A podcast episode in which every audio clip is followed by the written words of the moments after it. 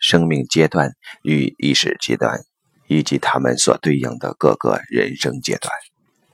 阶段一，在子宫中成长，同一意识。阶段冥想。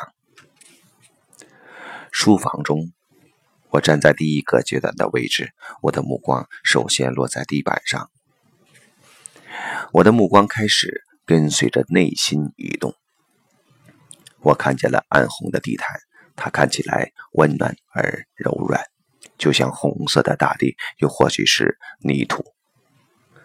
这大地像吸尘器那样吸引着我，牵引我进入其中。我能够匍匐着爬进去，并与它融为一体。我看到自己就像地板上的一尊浮雕。并向外看去，我看到了皑皑的白雪和一片光秃秃的树。所有其他的东西都不能够引起我的兴趣。我只是看到了大自然，并没有什么特别的感觉。对我而言，什么都是无所谓的。然后我感觉到很沉重，一切都进行得非常缓慢。我的神志很沉重，并且背负着什么东西。我的身体感觉很重，首先是头部，它轻微的倾斜，然后是长长的手臂和小腿肚，好像他们必须背负很多东西似的。而且我感觉自己变得很小。当我重新又看回地板上时，我觉得大地好像在我的上方隆起，它好似形成了一个洞穴。生命阶段一。在子宫中成长。人们生命的第一个阶段是孩子在子宫中的发育。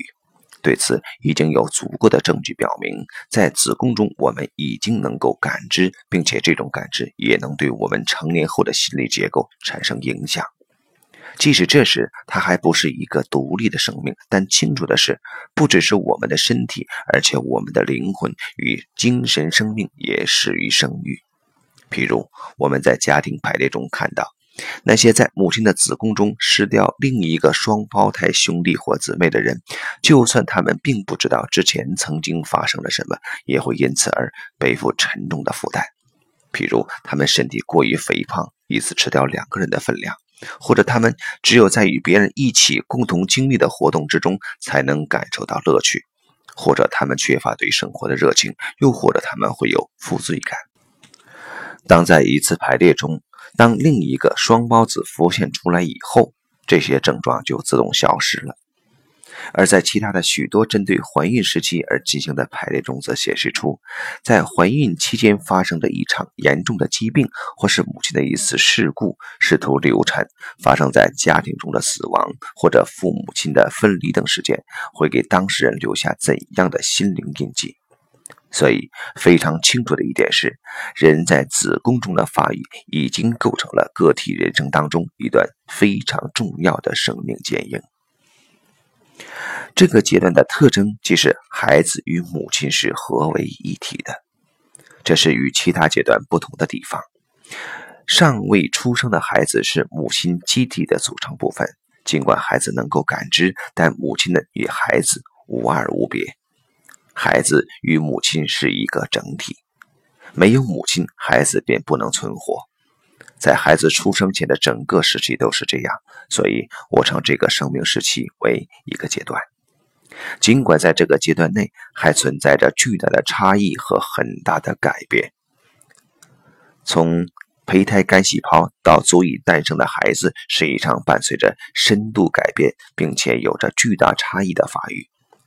刚开始时，我们都还只是一个极其微小的点，这时我们之间并无差别；而在这个阶段结束的时候，我们便发育成了一个羽翼丰满、可诞生的个体的人。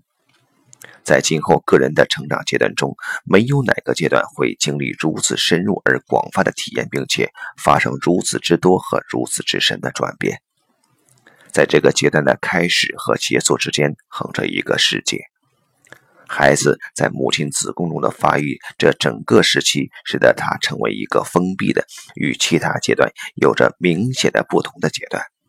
孩子与母亲的机体自然地融合为一体，并且也完全地依赖于他。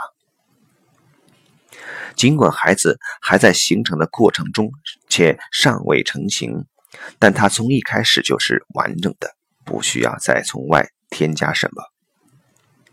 所有那些使之成长为成年人的条件都已经具备。即使这时孩子还未发育成熟，并且自身机体还不能够独立的运作。若要使孩子自身的机体器官形成、发育且能独立运作，孩子必须得到妈妈养料的供应。妈妈必须接管这些还未发育完全的，但已具备全部功能的器官，直到孩子的这些气体器官能够独立呼吸，能够独立摄取食物和消化食物。只要妈妈是孩子的全部且唯一的世界，就算现在他还不是一个独立的人，还没有什么能与别的胎儿有所区别的特征，但是他能够感知。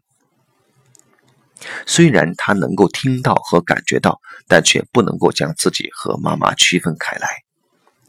对于未诞生的孩子而言，妈妈还不是妈妈。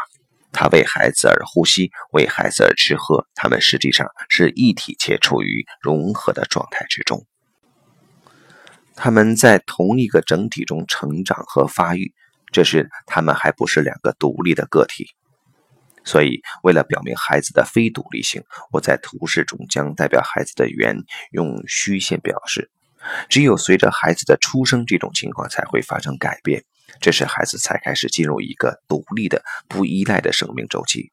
这时，孩子会与妈妈分离。开始时，这种分离是完全不清晰的，但孩子能够从外部觉察到这种分离，并且他自己也能够作为独立的个体去感知外部的世界。意识阶段一：同一意识。